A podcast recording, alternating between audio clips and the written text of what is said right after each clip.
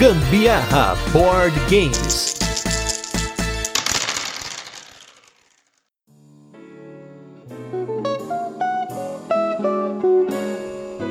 Fala galera, beleza? Aqui é o Gustavo Lopes. And that's Carol Guzmão here, and this is another episode from Gambiarra Board Games. Ô louco, já começou no, no gringo aqui, agora vamos em português, né, por favor?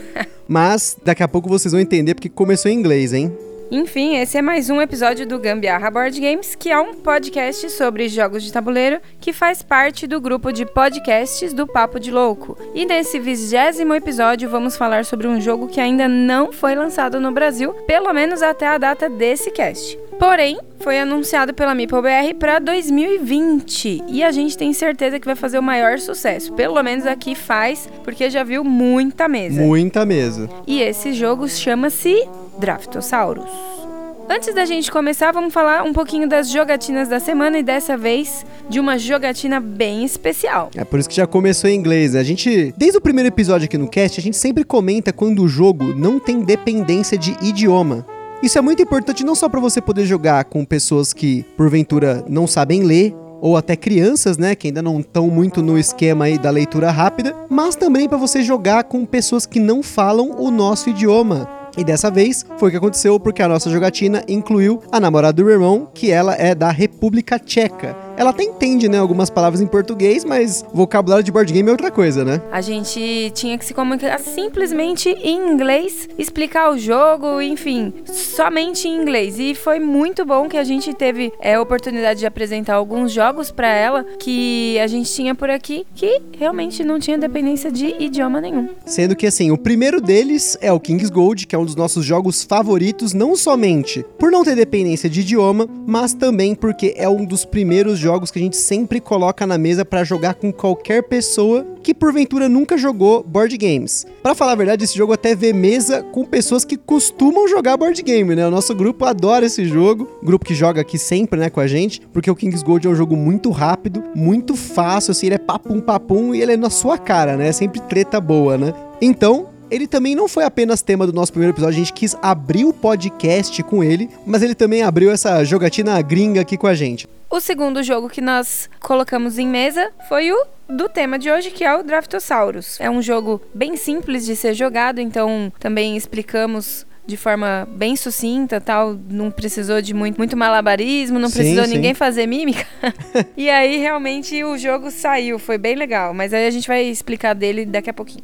E não somente por conta disso, mas porque ele tem muitas mecânicas legais diferentes. E como meu irmão já tinha jogado Sushi Go, que foi o jogo que foi tema aqui do nosso segundo episódio do podcast, que vamos dizer assim, normalmente é- esses jogos que a gente tá falando aqui são jogos que sempre vêm em mesa com pessoas que nunca jogaram board games. Então a gente começa com King's Gold, depois eu costumo colocar o Sushi Go por ele ser um jogo de draft, né? Que é uma mecânica muito legal. Só que dessa vez, como meu irmão já tinha jogado o Sushi Go e o Draftosaurus é um jogo que ele é até mais robusto para você falar de diferentes mecânicas, ele entrou no lugar e por isso que ele vai fazer parte aí do nosso cast com esse nosso vigésimo episódio, mesmo ele ainda não tendo sido lançado no Brasil. Ele foi anunciado pela MeepleBR, a gente vai falar muita coisa boa dele aqui, porém a gente já tá antecipando aí, porque foi um jogo muito legal. A gente falou, não, a gente precisa pôr ele no cast logo, porque ele é muito importante. O nosso terceiro jogo foi o Sabotur, que falamos sobre ele já no nosso oitavo episódio aqui do cast. Também um jogo bem simples, bem legal, bem bonito de se pôr na mesa. É um jogo que, vamos dizer aqui já que eu ganhei. Na verdade, ela ganhou 3 de 4 dos jogos. A gente vai falar da nossa jogatina da semana, né? Pelo menos. E outra coisa legal também é porque o Saboteur ele é um party game. Apesar que, sinceramente, eu ainda acho que ele, em menos de 5 pessoas, ele não roda tão bem quanto mais do que 5. O jogo é um pouco diferente, mas a galera gostou bastante. Foi um jogo aí que foi um na cara do outro, casal versus casal, mas casal, um casal que tava querendo matar o outro, um do casal querendo matar o do próprio casal, enfim, é bem legal, porque é um ferrando o outro. E é lógico que é muito bonito de colocar na mesa, não somente por causa do jogo se formar aquele caminho enorme, né, en- entre a carta inicial e as cartas de ouro e de pedra, né, mas também porque a gente tava utilizando aí o nosso playmatch da Acessórios BG, que é sempre maravilhoso de pôr na mesa, né. E por fim, desses quatro jogos aí que a gente conseguiu jogar, colocar na mesa, porque foi um dia um pouco corrido, né? Nós colocamos o Carcassonne que deveria ser o tema desse episódio, mas por falta de tempo mesmo, gente. E pelo fim do ano, que tá acontecendo tanta coisa, é festa de empresa, festa de não sei o que, amigo secreto, Natal, não, por Carcassonne ser uma pauta muito mais complexa do que o, o a gente acabou colocando o Draftosaurus no lugar, mas vocês vão ouvir aí em breve sobre o Carcassonne, porque ele é um puta jogo que todo mundo precisa jogar. Ele é um clássico, vamos dizer assim, dos board games modernos. Assim como o Alhambra, que a gente comentou aí no, no se eu não me engano, no sétimo episódio, ou sexto episódio, agora tô em dúvida. Além disso, nessa jogatina também iam aparecer o Azul e o Potion Explosion, mas como eles iam viajar para o Rio de Janeiro logo no dia seguinte, a gente acabou pulando eles para deixar eles para nossa próxima jogatina. Então, provavelmente, a gente deve abrir a próxima jogatina com eles, com o Azul e o Potion Explosion, e aí talvez, quem sabe, jogar um Tikal ou um México, né? Vamos ver como é que eles vão estar tá aí, né? É, joguinho bem mais demorado. E só para finalizar nossos comentários da semana, essa semana também começou e terminou a venda do primeiro lote dos ingressos do Diversão Offline 2020. Os ingressos começaram a vender na meia-noite da sexta-feira e eles acabaram às 10 da manhã do mesmo dia. Então, se infelizmente você não pegou os ingressos, fica esperto em janeiro para você não ficar sem, porque eles devem abrir o segundo lote em janeiro e esse ano os ingressos esgotaram. Então, fique esperto. E agora vamos para o nosso jogo da semana.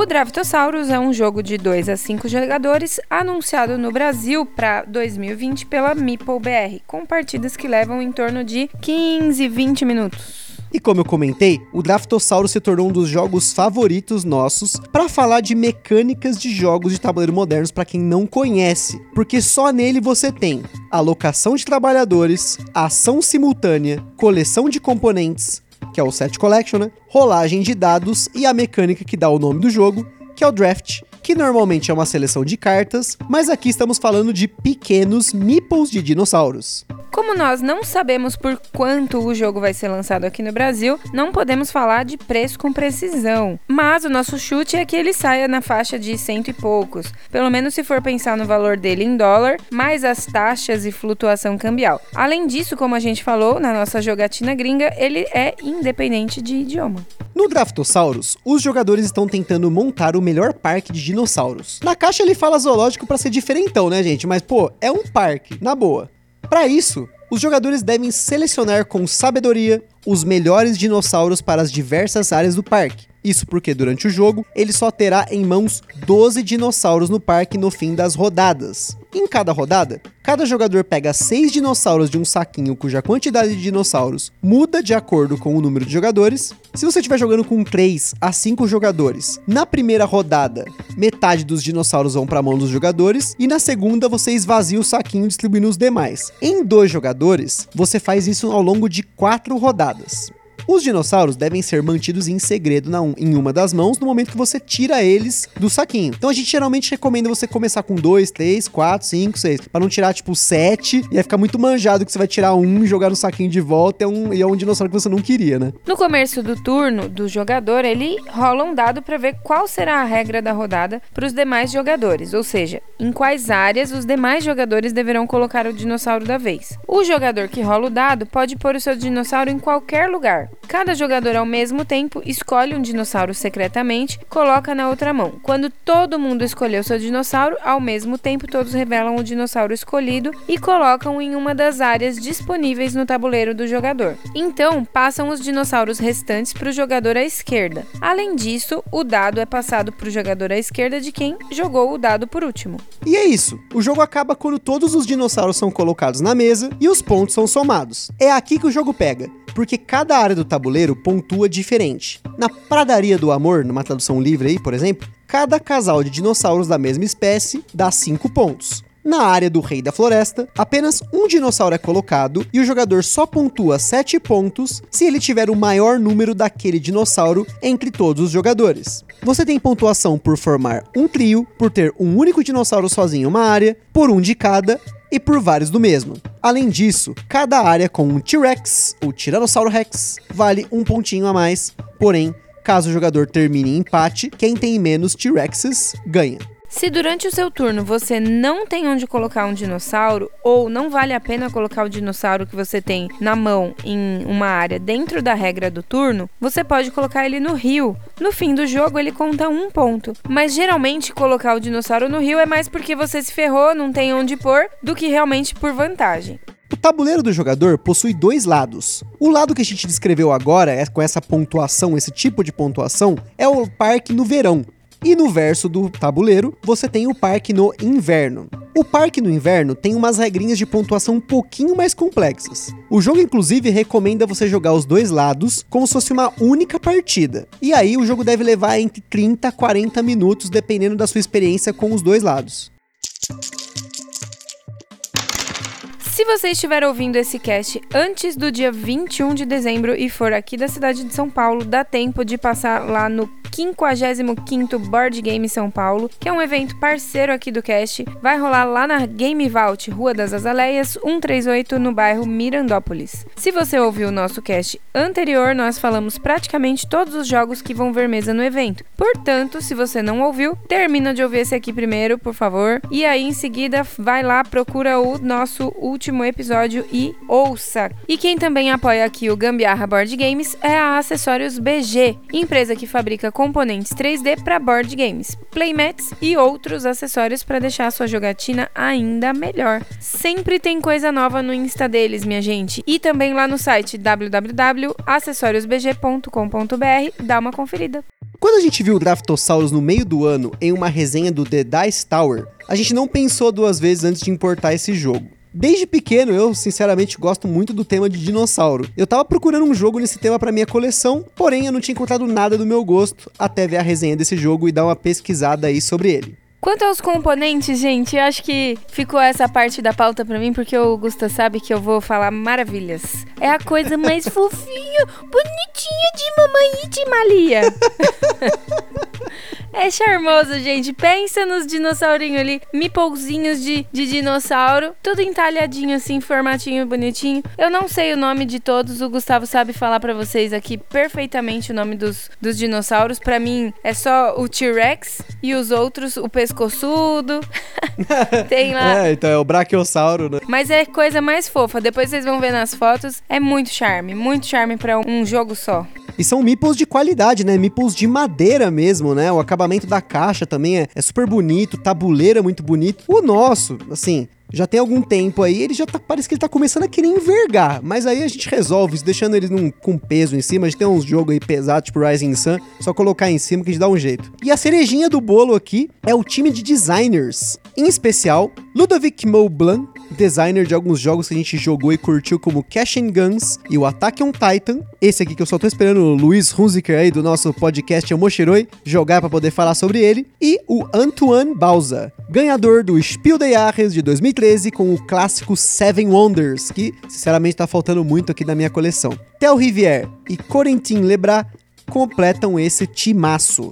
Com relação às nossas jogatinas, eu acho que todas elas foram um sucesso. Todo mundo se divertiu bastante. Foi um jogo que é um jogo simples, qualquer um joga, dá pra você variar. Cada jogada que você faz um, um esquema diferente para ver realmente o que, que vale mais a pena. Mas de qualquer forma, todo mundo aqui já ganhou um pouquinho, algumas vezes. Enfim, é um jogo muito divertido. Acho que vale a pena ter aí na coleção de vocês para poder chamar os amigos para brincar junto, enfim, de, de distrair um pouquinho a cabeça, é sempre legal. E ele é um joguinho bem apertado, né? Porque mesmo pra galera que nunca jogou, você percebe que a pontuação é sempre bem parecida. Porque tem algumas áreas que vale a pena investir, tem outras que talvez. Aí vai muito da sua percepção aí do que tá rolando no jogo, né? Porque você pega, por exemplo, essa área do rei, né? Que se você colocar no lado do verão aí, você ganha 7 pontos se você tiver o maior número de dinossauros daquele tipo no seu parque. Mas você tem que ficar esperto, né? Porque tá todo mundo pegando esses dinossauros. Talvez o T-Rex não seja uma boa ideia você por aí, porque a galera vai querer colocar o T-Rex em várias áreas para ganhar esse ponto adicional. E do lado do inverno a coisa pega bastante, né? Porque você tem lá uma área que você pontua dois pontos para cada dinossauro daquele tipo no tabuleiro do seu jogador à esquerda. Então, se o cara começa a fazer uma sequência lá que é